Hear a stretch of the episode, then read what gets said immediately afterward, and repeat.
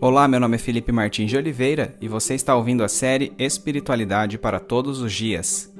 A reflexão dessa semana encontra-se nos seguintes textos bíblicos: Mateus 12, de 46 a 50 e 13, de 1 a 23, Marcos 3, de 31 a 35 e 4, de 1 a 20, e Lucas 8, de 1 a 15 e 19 a 21, e corresponde à semana 22 do Guia Devocional do Evangelho segundo Mateus, Marcos e Lucas cujo título é A Parábola do Semeador. Vamos à leitura dos textos bíblicos. Mateus 12, 46 a 50 e 13, de 1 a 23. Falava ainda Jesus à multidão quando sua mãe e seus irmãos chegaram do lado de fora querendo falar com ele. Alguém lhe disse: Tua mãe e teus irmãos estão lá fora e querem falar contigo. Quem é minha mãe e quem são meus irmãos? perguntou ele. E estendendo a mão para os discípulos, disse: Aqui estão minha mãe e meus irmãos. Pois quem faz a vontade de meu Pai que está nos céus, este é meu irmão, minha irmã e minha mãe. Naquele mesmo dia, Jesus saiu de casa e assentou-se à beira-mar. Reuniu-se ao seu redor uma multidão tão grande que por isso ele entrou num barco e assentou-se. Ao povo reunido na praia, Jesus falou muitas coisas por parábolas, dizendo: O semeador saiu a semear. Enquanto lançava a semente, parte dela caiu à beira do caminho e as aves vieram e a comeram. Parte dela caiu em terreno pedregoso onde não havia muita terra, e logo brotou porque a terra não era profunda. Mas quando saiu o sol, as plantas se queimaram e secaram porque não tinham raiz. Outra parte caiu entre espinhos que cresceram e sufocaram as plantas. Outra ainda caiu em boa terra, deu boa colheita a cem, sessenta e trinta por um. Aquele que tem ouvidos para ouvir, ouça. Os discípulos aproximaram-se dele e perguntaram: Por que falas ao povo por parábolas? Ele respondeu: A vocês foi dado conhecimento dos mistérios do reino dos céus, mas a eles não. A quem tem será dado, e este terá em grande quantidade. De quem não tem, até o que tem lhe será tirado. Por esta razão, eles falam por parábolas, porque vendo eles não veem, e ouvindo não ouvem, nem entendem. Neles se cumpre a profecia de Isaías: Ainda que estejam sempre ouvindo, vocês nunca entenderão. Ainda que estejam sempre vendo, jamais perceberão pois o coração deste povo se tornou insensível. De má vontade ouviram com os seus ouvidos e fecharam seus olhos. Se assim não fosse, poderiam ver com os olhos, ouvir com os ouvidos, entender com o coração e converter-se, e eu os curaria. Mas felizes são os olhos de vocês, porque veem, e os ouvidos de vocês, porque ouvem. Pois eu lhes digo a verdade: muitos profetas e justos desejaram ver o que vocês estão vendo, mas não viram, e ouvir o que vocês estão ouvindo, mas não ouviram. Portanto, ouçam o que significa a parábola do semeador. Quando alguém ouve a mensagem do reino e não a entende, o maligno vem e lhe arranca o que foi semeado em seu coração. Este é o que foi semeado à beira do caminho. Quanto ao que foi semeado em terreno pedregoso, este é aquele que ouve a palavra e logo a recebe com alegria. Todavia, visto que não tem raiz em si mesmo, permanece pouco tempo. Quando surge alguma tribulação ou perseguição por causa da palavra, logo a abandona. Conta que foi semeado entre os espinhos, este é aquele que ouve a palavra, mas a preocupação desta vida e o engano das riquezas a sufocam, tornando-a infrutífera. E finalmente o que foi semeado em boa terra, este é aquele que ouve a palavra e a entende, e dá uma colheita de 100, 60 e 30 por um. Marcos 3, de 31 a 35 e 4, de 1 a 20. Então chegaram a mãe e os irmãos de Jesus Ficando do lado de fora, mandaram alguém chamá-lo. Havia muita gente assentada ao seu redor e lhe disseram: Tua mãe e teus irmãos estão lá fora e te procuram. Quem é minha mãe e quem são meus irmãos? perguntou ele. Então olhou para os que estavam assentados ao seu redor e disse: Aqui estão minha mãe e meus irmãos. Quem faz a vontade de Deus, este é meu irmão, minha irmã e minha mãe. Novamente, Jesus começou a ensinar à beira-mar. Reuniu-se ao seu redor uma multidão tão grande que ele teve que entrar num barco e assentar-se nele. O barco estava no mar, enquanto todo o povo ficava na beira da praia. Ele lhes ensinava muitas coisas por parábolas, dizendo em seu ensino: Ouçam, o semeador saiu a semear. Enquanto lançava a semente, parte dela caiu à beira do caminho, e as aves vieram e a comeram. Parte dela caiu em terreno pedregoso, onde não havia muita terra, e logo brotou, porque a terra não era profunda. Mas quando saiu o sol, as plantas se queimaram e secaram porque não tinham raiz.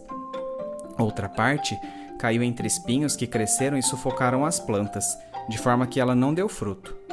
Outra ainda caiu em boa terra, germinou, cresceu e deu boa colheita, a trinta, sessenta e até cem por um. E acrescentou: Aquele que tem ouvidos para ouvir, ouça. Quando ele ficou sozinho, os doze e outros que estavam ao seu redor lhe fizeram perguntas acerca de parábolas. Ele lhes disse: A vocês foi dado o mistério do reino de Deus, mas aos que estão fora, tudo é dito por parábolas, a fim de que, ainda que vejam, não percebam, ainda que ouçam, não entendam, de outro modo poderiam converter-se e ser perdoados. Então Jesus lhes perguntou: Vocês não entendem essa parábola? Como então compreenderão todas as outras? O semeador semeia a palavra. Algumas pessoas são como a semente à beira do caminho, onde a palavra é semeada. Logo que a ouvem, Satanás vem e retira a palavra nela semeada. Outras, como a semente lançada em terreno pedregoso, ouvem a palavra e logo a recebem com alegria. Todavia, visto que não têm raiz em si mesmas, permanecem por pouco tempo. Quando surge alguma tribulação ou perseguição por causa da palavra, logo a abandonam. Outras ainda, como a semente lançada entre espinhos, ouvem a palavra, mas quando chegam as preocupações desta vida, o engano das riquezas e os anseios por outras coisas, sufocam a palavra, tornando-a infrutífera.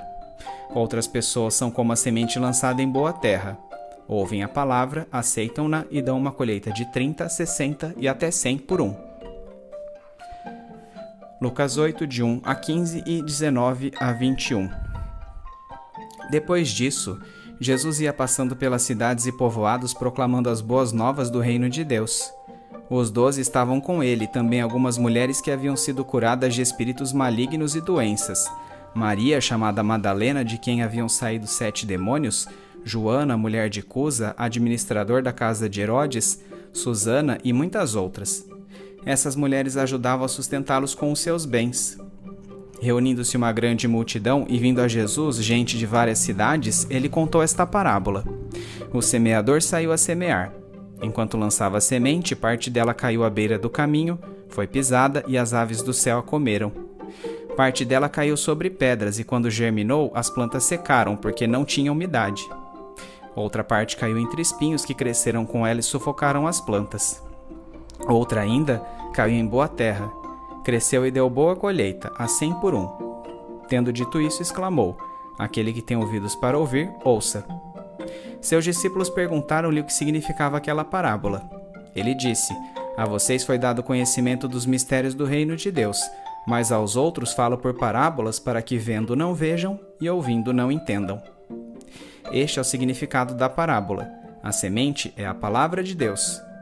As que caíram à beira do caminho são os que ouvem, então vem o diabo e tira a palavra de seu coração, para que não creiam e não sejam salvos.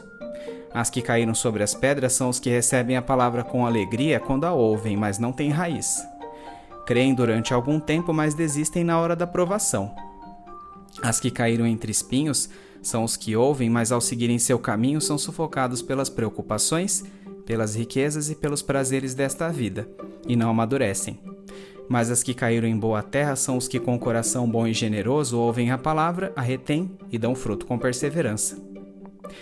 A mãe e os irmãos de Jesus foram vê-lo, mas não conseguiram aproximar-se por causa da multidão. Alguém lhe disse: Tua mãe e teus irmãos estão ali fora e querem ver-te. Ele lhe respondeu: Minha mãe e meus irmãos são aqueles que ouvem a palavra de Deus e a praticam.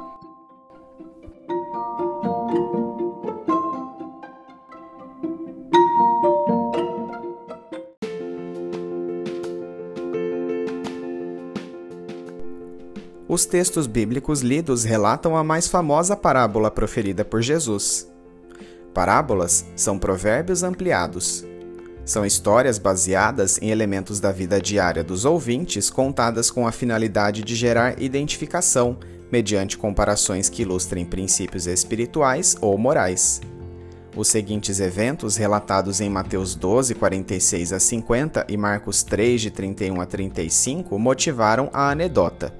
A mãe e os irmãos terrenos de Jesus o estavam reputando por louco, já que ele incessantemente se dedicava à pregação da palavra e à realização de sinais miraculosos, sem encontrar tempo sequer para comer ou descansar.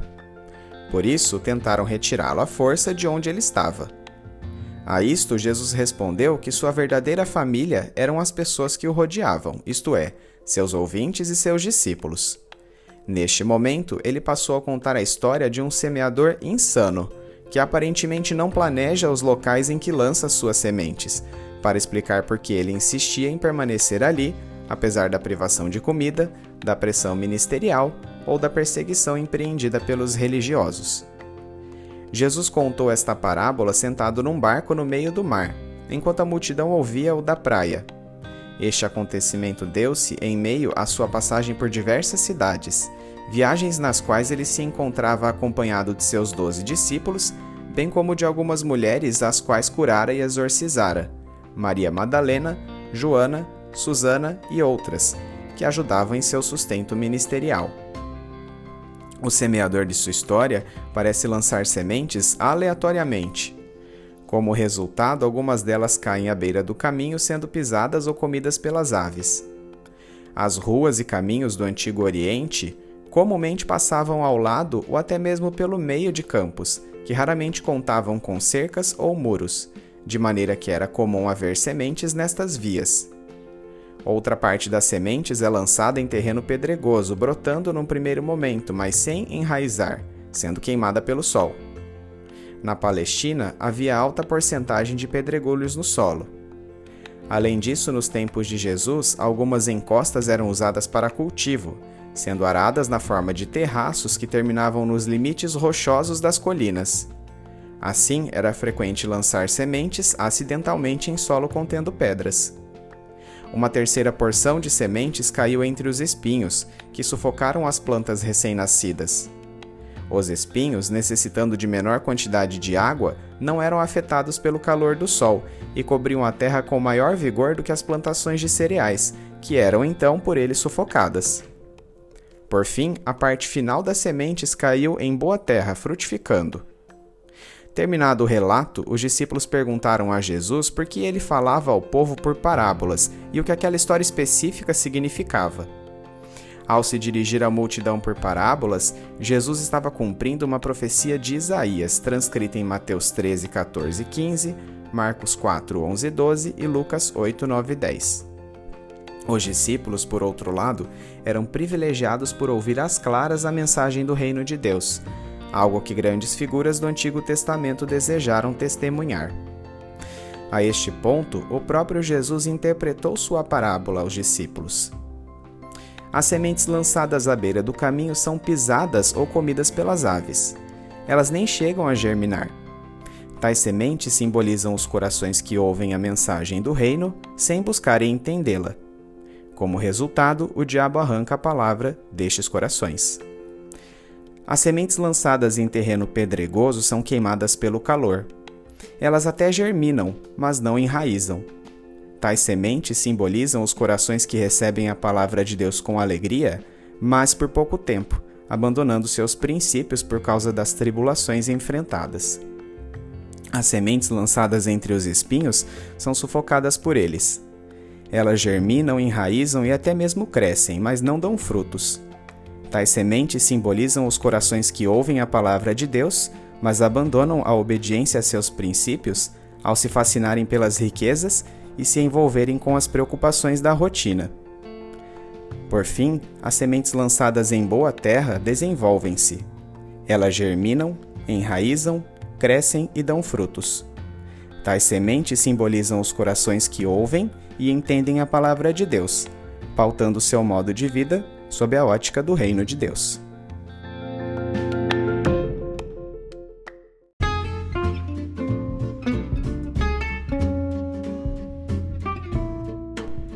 Aplicação prática. Agora que já entendemos o contexto original em que a parábola do semeador foi proferida, podemos trazer sua interpretação, fornecida pelo próprio Jesus, para os dias atuais. A história contada por Jesus é primordialmente sobre ele próprio que estava sendo reputado por seus familiares terrenos como fora de si, pelo aparente despropósito de seu agir. Por extensão, o semeador também é qualquer cristão que prega a palavra de Deus, sendo certamente mal interpretado em suas intenções ou na eficácia de suas ações, assim como foi o Mestre. Apesar de tratar do caráter da pregação do Evangelho, a história também aborda quatro tipos de coração que irão reagir de formas distintas à mensagem do reino de Deus. O coração do homem é aqui comparado a uma via pública pela qual transitam boas e más influências. Nesse sentido, o que somos agora é resultado daquilo que temos cultivado. A desobediência reiterada resulta em insensibilidade moral e, em última análise, em condenação eterna. De fato, aqueles que estão sujeitos ao juízo de Deus não sentem que estão doentes e por isso não desejam procurar cura, num círculo vicioso que retroalimenta ainda mais a dureza de seus corações. Por outro lado, ser discípulo de Jesus significa ser iniciado pelo Espírito Santo nas verdades de Deus outrora ocultas aos seres humanos. Como sementes que precisam germinar, enraizar, crescer e dar frutos, nosso coração responde sequencialmente à palavra de Deus através dos seguintes estágios: conversão, perseverança, santificação e maturidade. Na parábola lida, Jesus nos adverte acerca dos diversos empecilhos que sobrevirão em cada uma dessas etapas de nossa espiritualidade. Ouvir os ensinos de Jesus com atenção e diligência é o primeiro passo para a compreensão destas verdades, as quais são inicialmente apreendidas pela razão dos sentidos, embora seja o próprio Deus quem efetue a concretização do real entendimento que leva à conversão do indivíduo, a qual é comparada com a germinação da semente. Diferente do primeiro tipo de coração, que não sente qualquer atração pela mensagem do Evangelho, no segundo solo, o entusiasmo por esta mensagem é passageiro e esmorece diante dos sofrimentos inerentes ao discipulado. A atitude que este tipo de coração precisa desenvolver é a perseverança.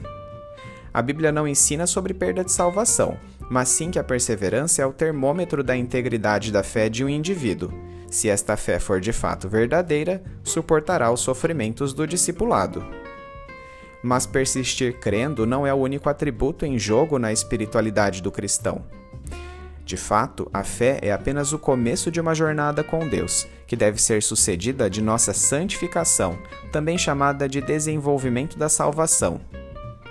Diferente do confronto frontal das perseguições anteriormente abordado, a santificação sofrerá oposições veladas, como o convite ao hedonismo, à fama, ao conforto pessoal e à riqueza. O coração que inicia buscas como estas sempre encontrará razões para continuar com elas.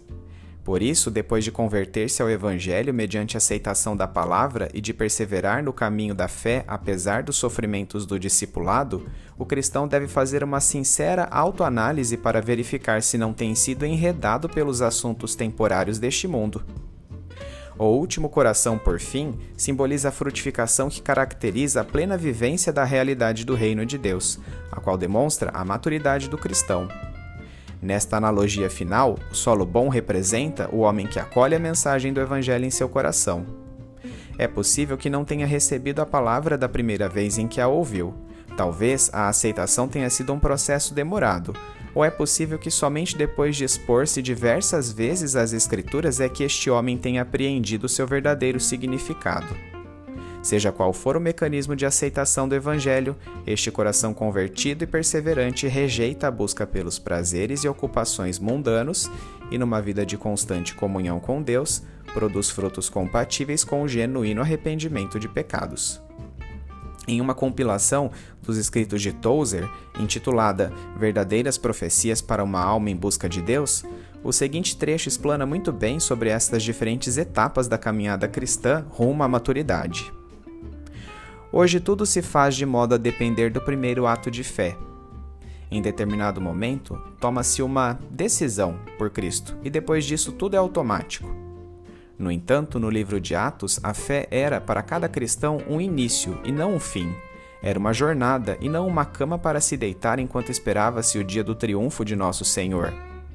Não está claro que apenas sendo perseverantes eles confirmariam sua fé? A vida em que o Espírito habita não é uma edição de luxo do cristianismo que deve ser desfrutada por determinados cristãos extraordinários. Muitos cristãos querem ser cheios do Espírito, mas seu desejo é um tipo de sentimento romântico e indistinto que dificilmente merece ser chamado de desejo. Temos tanto de Deus quanto, na verdade, gostaríamos de ter. O caminho para a grandeza espiritual sempre foi por meio de muito sofrimento e dor no íntimo. O valor desta experiência de privação está em seu poder de nos desvincular dos interesses passageiros da vida e nos lançar de volta à eternidade. Por melhor solo que seja o coração do cristão, é importante ressaltar que seu caráter continuaria sendo como o do ímpio se não fosse pelo trabalhar do Espírito Santo.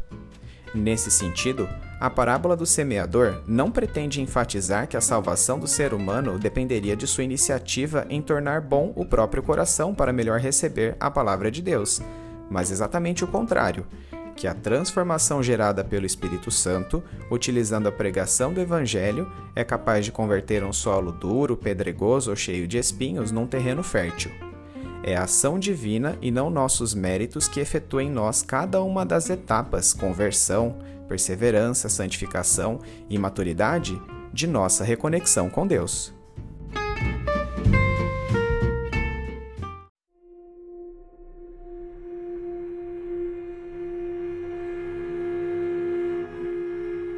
Trazendo da mente para o coração.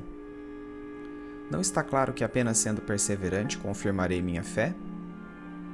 Tenho tanto de Deus quanto na verdade gostaria de ter. É preciso que meu coração esteja desvinculado dos interesses passageiros da vida para que eu me lance de volta à eternidade. Senhor, as palavras de Tozer ecoam uníssonas às de Jesus em sua parábola do semeador e fazem-me perguntar a mim mesmo: se respondi positivamente ao Evangelho, tenho tido perseverança diante dos sofrimentos e foco diante das muitas distrações e busca por bem-estar oferecidos pela vida moderna? Tenho tentado trilhar dois caminhos, o das benesses deste mundo e o da salvação espiritual, cada qual com uma de minhas pernas, quando na realidade isto é impossível? As perseguições morais que vivencio, a rotina atribulada que experimento e o desejo pelo conforto e pela realização profissional colocam-me em xeque. Tenho enganado a mim mesmo ao dizer que esta será apenas a última empreitada, o último bem, o último título? O que realmente me move? Que tipo de solo é o meu coração? Ó Deus, faça deste coração solo fértil para segui-lo dedicadamente, dando prioridade à concretização de seu reino em detrimento de minhas realizações pessoais. Que minhas atitudes reflitam alguém que é governado pelo Espírito Santo de Deus e que através deste governo eu tenha com o Senhor a comunhão íntima que sempre desejei. Em nome de Jesus. Amém.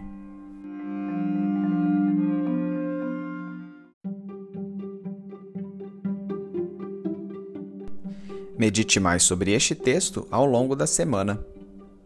Domingo, leia os textos de Mateus 12, 46 a 50, Mateus 13, de 1 a 23, Marcos 3, de 31 a 35, Marcos 4, de 1 a 20, Lucas 8, de 1 a 15, 19 a 21, bem como os comentários sobre eles.